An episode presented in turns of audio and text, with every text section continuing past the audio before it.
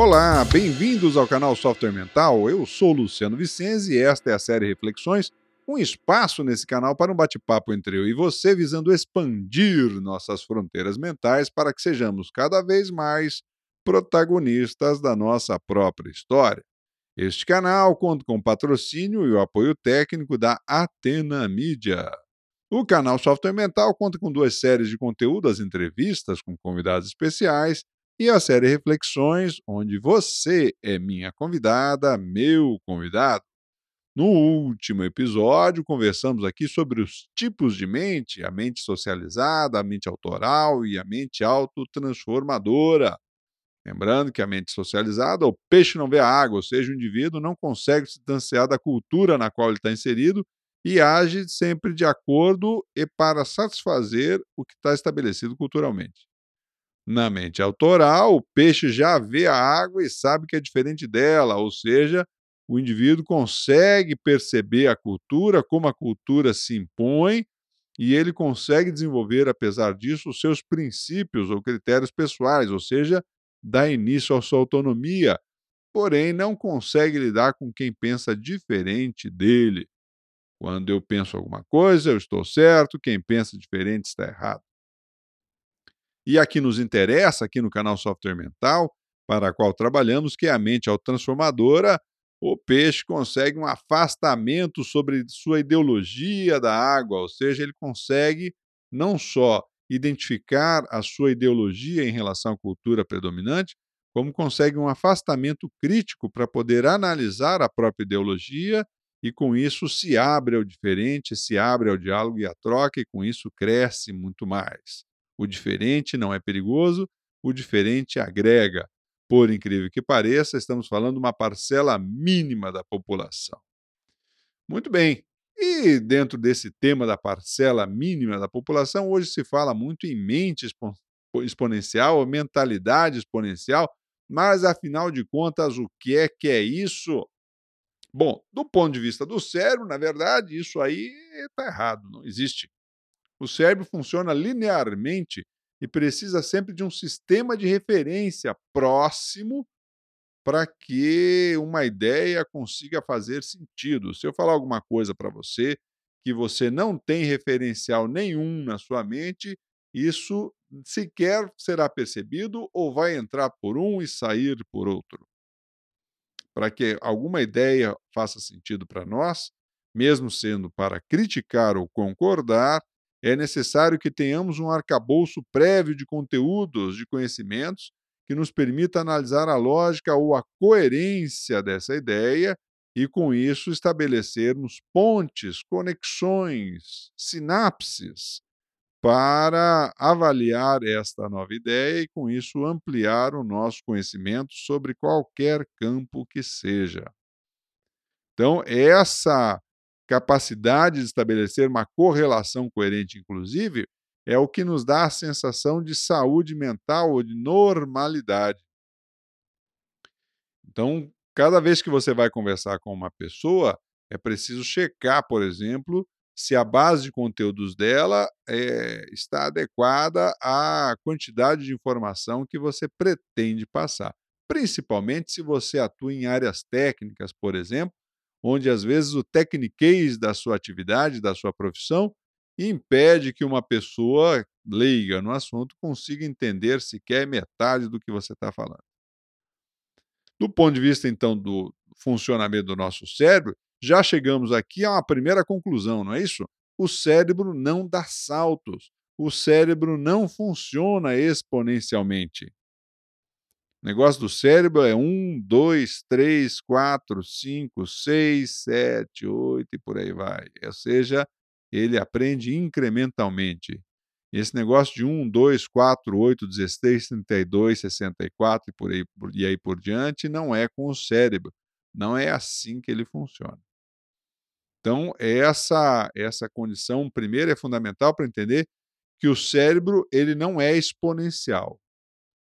Portanto, a grande pergunta que surge nesse momento, tá, mas vem cá, nós estamos entrando numa economia exponencial, o que se fala que é seja exponencial, a tecnologia, sim, dá saltos exponenciais.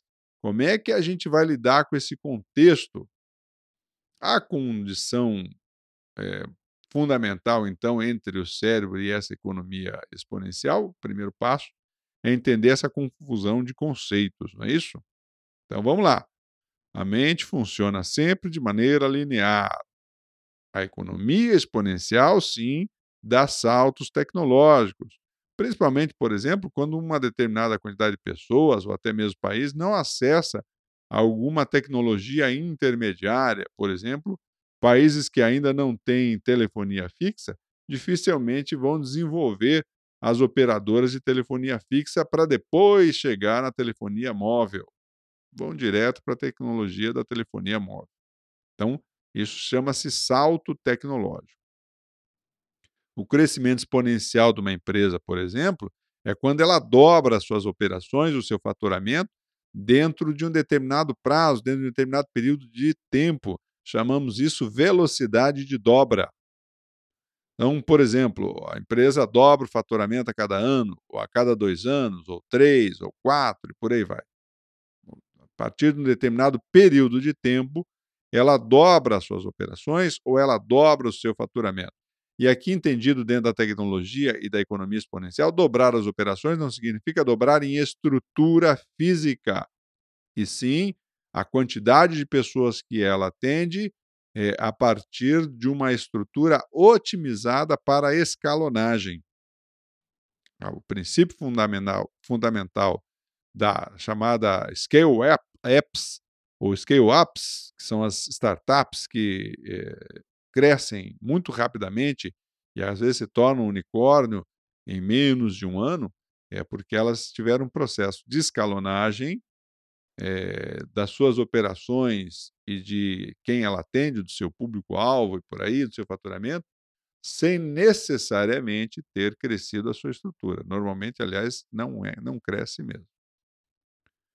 Então, o que, que a gente pode fazer para se preparar para absorver mais rapidamente essa economia exponencial, que é colaborativa, que é compartilhada, que é oriental, horizontal, perdão, que é trabalha efetivamente com a diversidade a gente já falou aqui várias vezes no nosso canal, século XX é o século onde a hegemonia prepondera. O igual é bem-vindo, o semelhante é acolhido, o diferente é perigoso e normalmente é descartado. Na economia do século XXI, pelo contrário, é, o diferente agrega, ajuda na inovação, ajuda no, na, nas, na, nos insights para que a gente possa é, rever os nossos posicionamentos e aprender com mais velocidade. Então, como fazer isso? Bom, a primeira questão reside justamente em uma análise sobre a flexibilidade ou rigidez mental para lidar com a mudança. Qual é o seu nível de flexibilidade ou rigidez mental para lidar com a mudança? E aí há que se considerar diferentes campos da vida. Há indivíduos que têm mais flexibilidade é, mental para lidar com a mudança do ponto de vista tecnológico, mas não do ponto de vista das suas relações pessoais, por exemplo. Então, é, às vezes o camarada é totalmente high-tech, num sentido, e totalmente conservador nas suas relações pessoais, em outro sentido. E apresenta muito pouca flexibilidade nessa, nessa linha. Então, é, essa questão da flexibilidade ou da rigidez mental para lidar com a mudança é, é um primeiro aspecto que precisa ser contextualizado e onde o indivíduo possa, então, estabelecer algumas é, análises para poder ver em que aspecto ele precisa começar a flexibilizar seus pontos de vista. Do ponto de vista social, é, caminhamos para essa flexibilidade, tá certo? Por quê? Porque cada vez mais por exemplo, a, o, as minorias buscam o seu espaço e o fazem muito bem. É, é uma, uma atitude necessária, importante para todos nós que assim seja, para que cada vez mais a sociedade como, como um todo tenha mais respeito pela diversidade, respeito com a diferença e com a, o estilo de vida e as escolhas e as estruturas é, sociais de cada grupo. Então, ainda nessa linha da flexibilidade, quanto mais certezas a pessoa quer ter, mais dificuldade ela vai ter com essa nova, com esse novo cenário. Quanto mais presa ao modelo de certo e errado, eu penso de um jeito e devo estar certo, e quem pensa diferente está errado, mais dificuldade vai ter para se adaptar a esse novo modelo. Quanto maior a necessidade de ter tudo sob controle ou padronizado, mais dificuldade para lidar com esse modelo. Quanto maior a aversão ao risco, maior a dificuldade de lidar com esse novo momento, esse novo cenário que a gente se encontra. Então, só aqui eu já falei algumas condições diferenciadas: o nível de flexibilidade, o paradigma do certo e errado, a questão de buscar ter certezas do que faz, é, a questão de ter buscar padrões ou a aversão ao risco, são todos fatores limitantes para que a sua mente se prepare para essa economia exponencial, onde as coisas começam a se modificar de uma forma muito rápida e não necessariamente passando de forma linear, não é incremental esse desenvolvimento. Vamos ver aí em futuro breve, já estamos vendo e vamos ver em futuro breve cada vez mais saltos tecnológicos que trazem outras concepções ou conceitos muito diferentes daquele que a gente defende hoje. É bom lembrar aí um exemplo que, que é bastante interessante, que eu estava é, assistindo esses dias aí, é um recall, por exemplo, da GM e da Tesla. Recall é de montadora de carros, onde então a GM, o cara tem que ir lá numa concessionária e deixar o carro, às vezes, num dia para que eles façam uma, uma atualização ou um acerto de algum tipo de problema ou eventual possível problema que é, aquela série tenha. Enquanto a Tesla é, faz esse recall em qualquer ambiente onde o carro acesse a uma rede Wi-Fi e ela faz automaticamente via Wi-Fi. O cara não precisa ir a lugar nenhum e não vai gastar tempo nenhum dele com isso, porque automaticamente via Wi-Fi a Tesla faz o recall do aspecto a ser melhorado nos seus veículos. Então, esse é um tipo de é, situação completamente nova. Obviamente, quando a gente escuta uma coisa dessas, a gente gosta. Quando a gente pensa que a gente tem que ir para o banco pagar o IPVA, a gente se revolta, né? É, mundos completamente distintos e eu aqui sequer vou entrar na história da Terra plana porque essa é de lascar, tá bem? Vou terminar esse episódio aqui com uma frase do nosso finado, mais é, revolucionário tecnológico Steve Jobs, e ele nos diz uma coisa bastante interessante aqui em relação a essa questão da flexibilidade e da necessidade da gente lidar com as incertezas de forma mais natural. abre aspas. Lembrar que você vai morrer é a melhor maneira de evitar a armadilha de pensar que você tem algo a perder. Fecha aspas. De fato, cada vez mais nós temos que estar emocionalmente, culturalmente preparados para lidar com o diverso de uma maneira mais sadia, integrativa, colaborativa, e é essa uma característica fundamental da sociedade do século XXI. Muito bem, pessoal, estamos chegando aí ao final de mais um episódio do nosso podcast Série Reflexões. Por que tratamos desses temas aqui no canal Software Mental?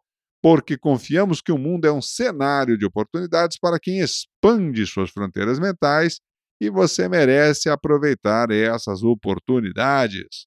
Curta os nossos podcasts, se inscreva no nosso canal no YouTube, acesse as nossas mídias sociais, deixe seus comentários, dúvidas e assim a gente vai batendo uma bola sobre novos episódios e temas, vamos elaborando os temas dos novos episódios. Tudo bem? Um abraço e até a próxima. Tchau!